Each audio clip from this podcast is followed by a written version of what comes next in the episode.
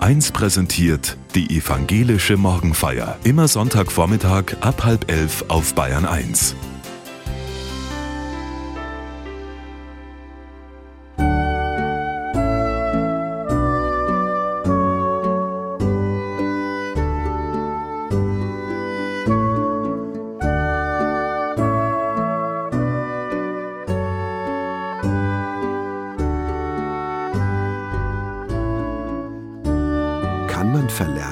man einmal gelernt hat?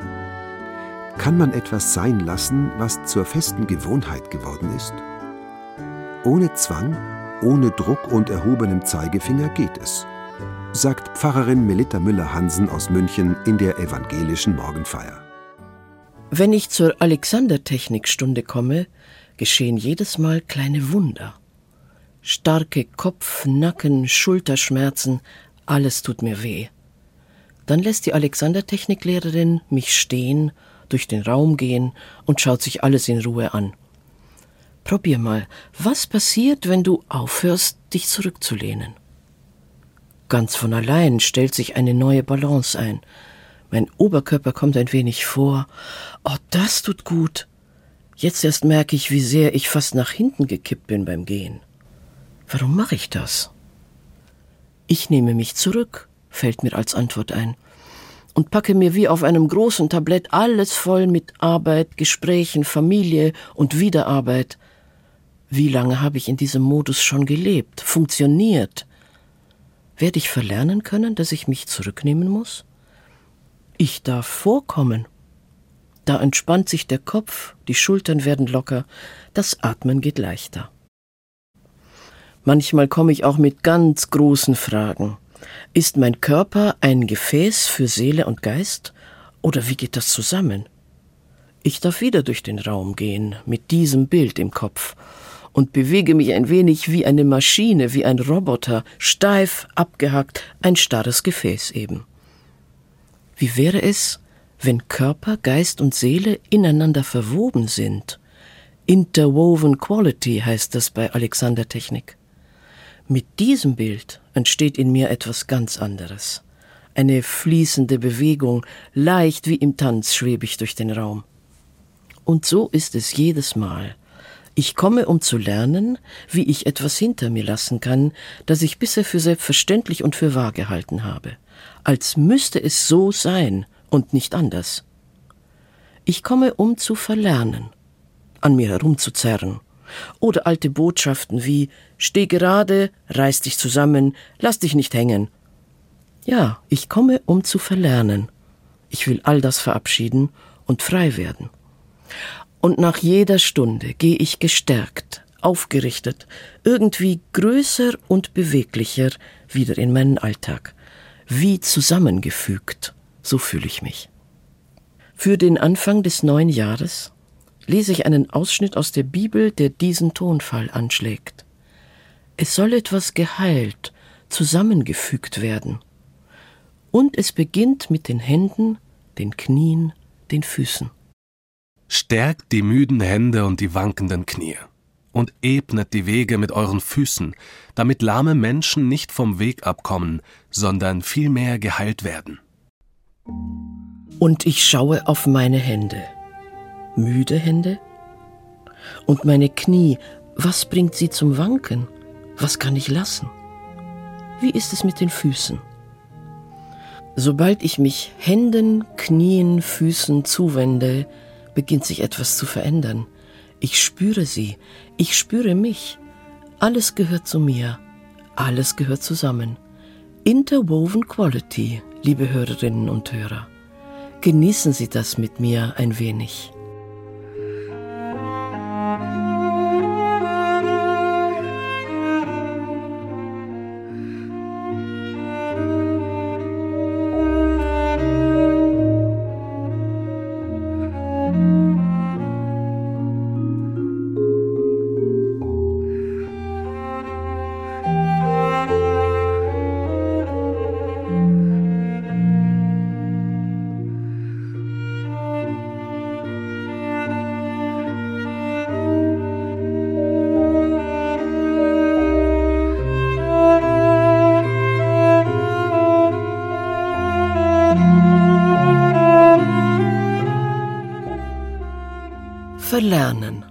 Handwerkszeug zum Verlernen. Können Sie sich das vorstellen, liebe Hörerinnen und Hörer? Durchgedrückte Knie, stramm stehen aus Gehorsam, hochgezogene Schultern, Kieferschmerzen vom Durchbeißen, suchen Sie sich was aus. Man kann es verlernen, verabschieden und geheilt werden.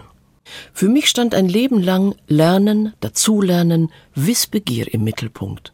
Wir alle verstehen uns als lernende Gesellschaft. Lebenslanges Lernen, sagen wir, ist so wichtig, stimmt ja auch.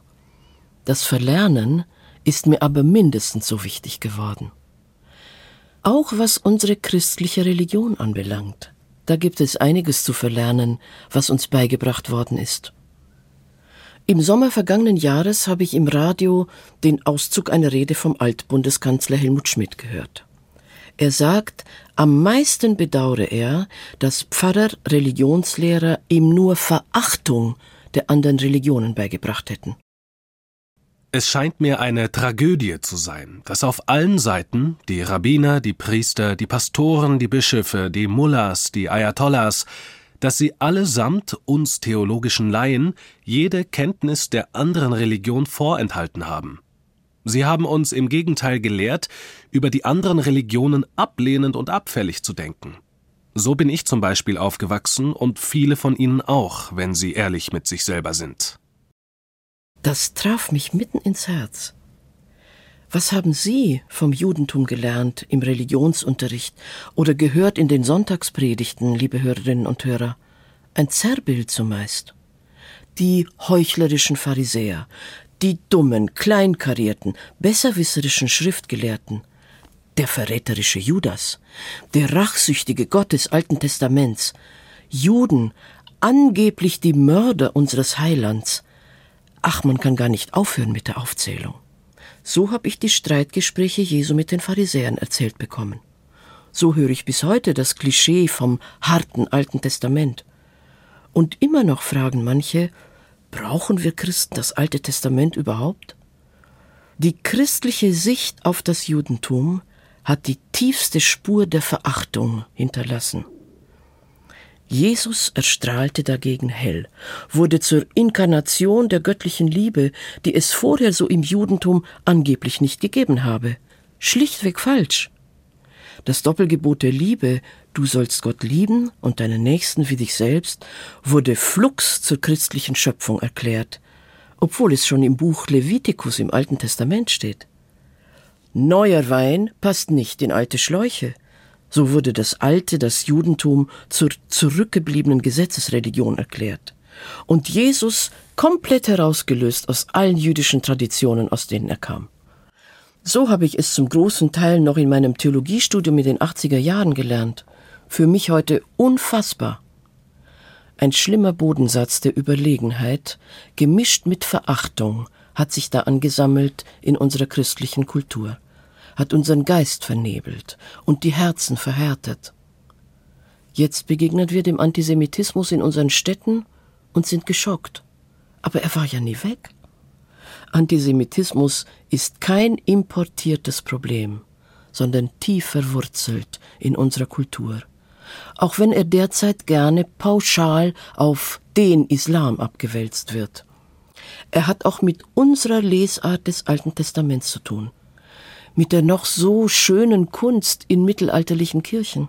Alles unsere Theologie der Überlegenheit. Werden wir diese Bilder jemals los? werden wir verlernen können, was wir gelernt haben. Werde ich so viel verlernen können, dass ich die biblischen Texte anders verstehe, neu höre?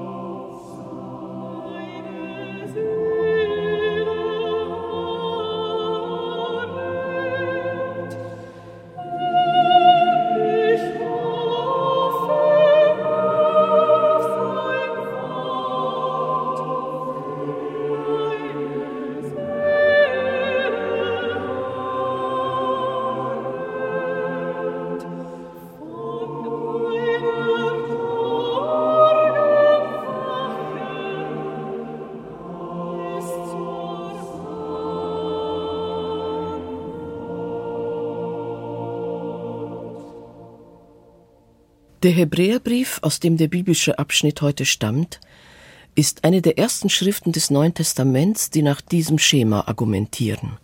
Das Frühere ist minderwertig, jetzt kommt das Vollkommene. Dieser Brief aber ist an eine jüdische Gemeinde geschrieben, die sich nicht von ihrer Tradition lossagen musste, sondern alles wie eine Bewusstseinserweiterung, wie eine Erneuerung oder Belebung verstehen konnte. Später ist erst auseinandergefallen, was die erste Generation noch zusammenhalten konnte. Stärkt die müden Hände und die wankenden Knie und ebnet die Wege mit euren Füßen, damit lahme Menschen nicht vom Weg abkommen, sondern vielmehr geheilt werden. Jagt mit allen dem Frieden und der Heilung nach, ohne die niemand die ewige sehen wird. Achtet darauf, dass niemand Gottes Zuneigung fernbleibt, dass nicht etwa eine bittere Wurzel nach oben wächst und Unfrieden anrichtet und viele durch sie beschädigt werden.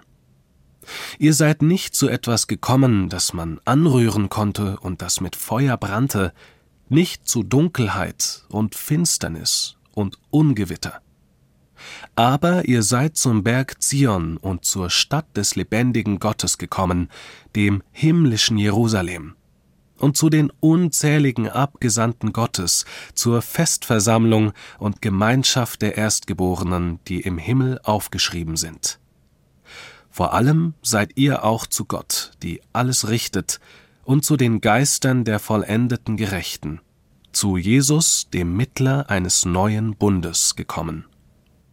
Es hört sich alles ganz wunderbar an. Zu allem könnte man Ja sagen.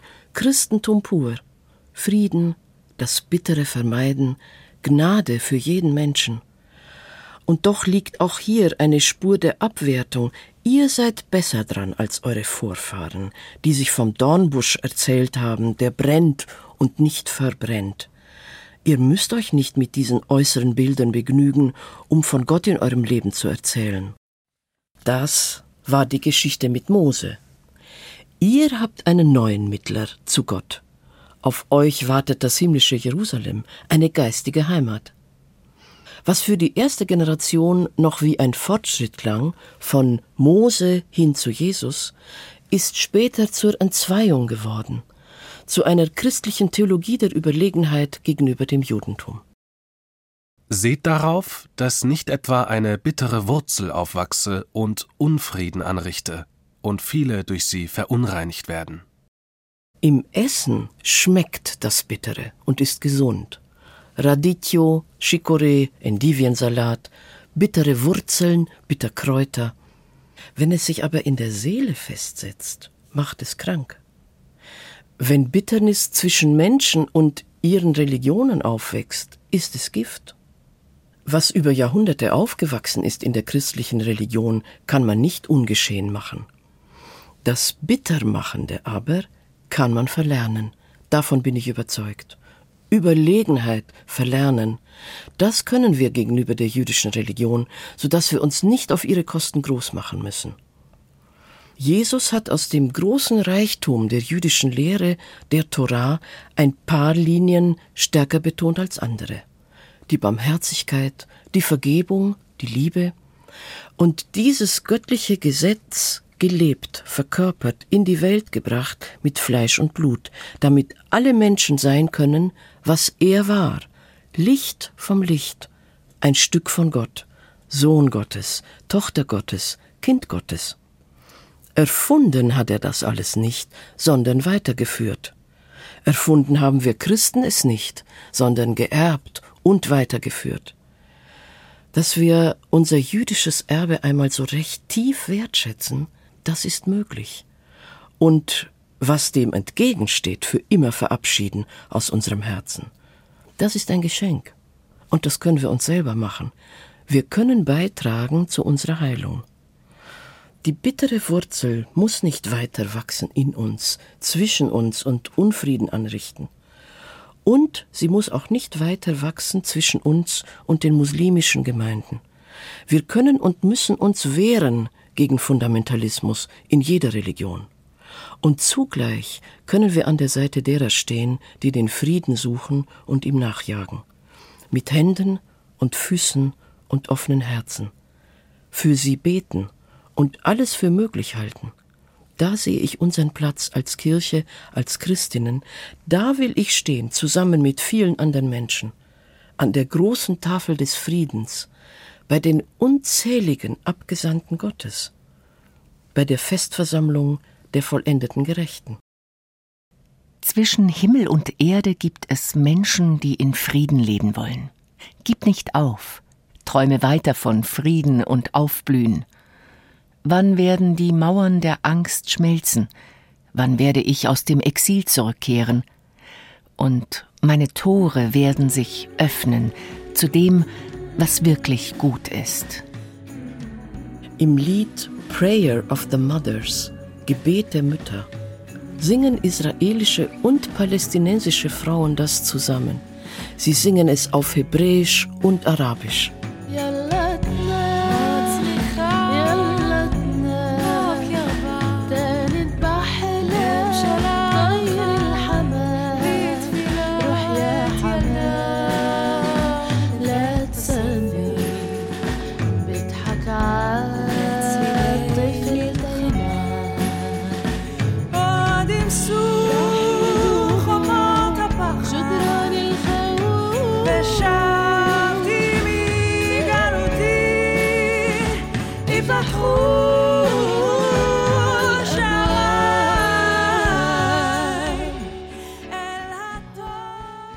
Eine äußerst bittere Wurzel in jeder Religion ist die Abwertung von Frauen. Kaum eine Religion kommt aus ohne besondere Einschränkungen und Vorschriften für uns Frauen. Vor allem, was wir nicht dürfen, ist festgeschrieben oder eine ungeschriebene Regel. Auch darauf sind radikale religiöse Gruppierungen auf der ganzen Welt spezialisiert, mit schrecklichen Folgen.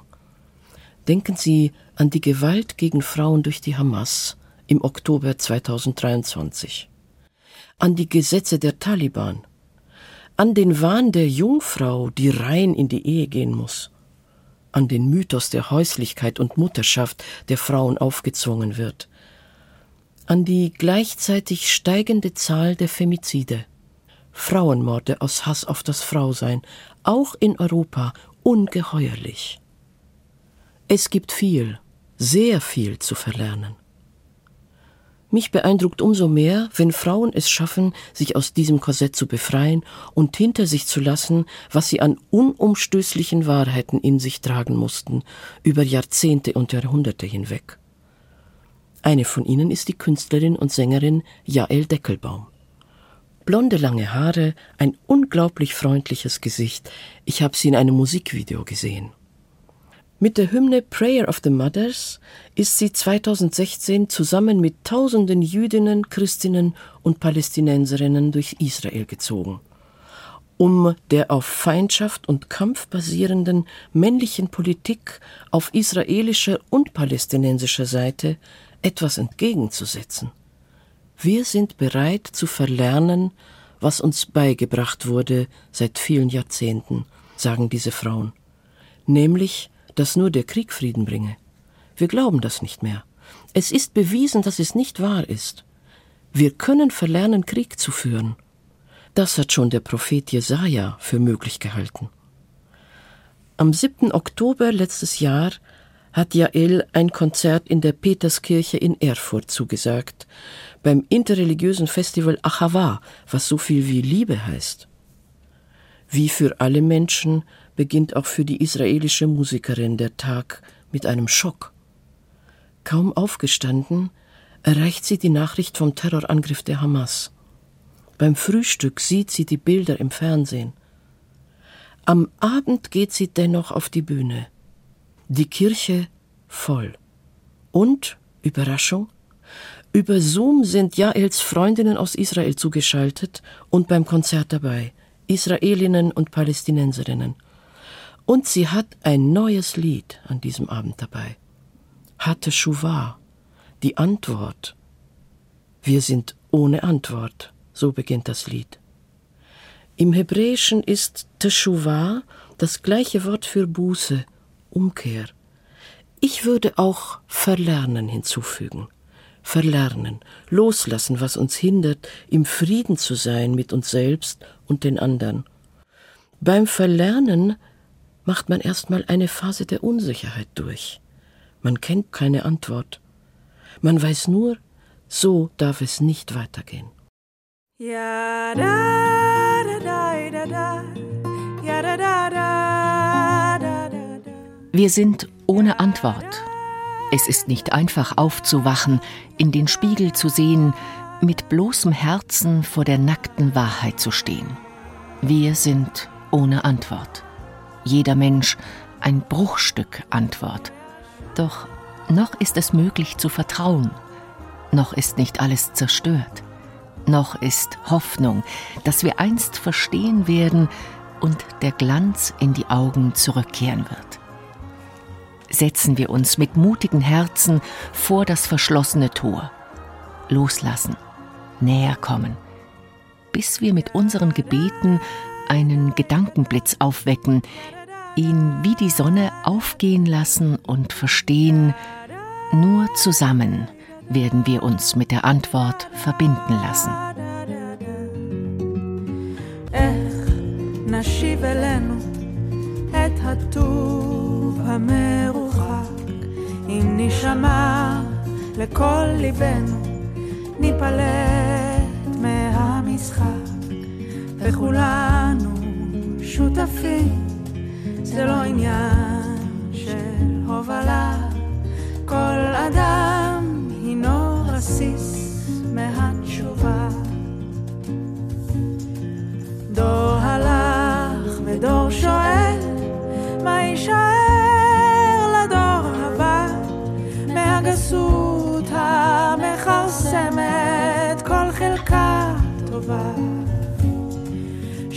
שמיים ושל ים ותבואת האדמה איך עדיין לא מצאנו שום תשובה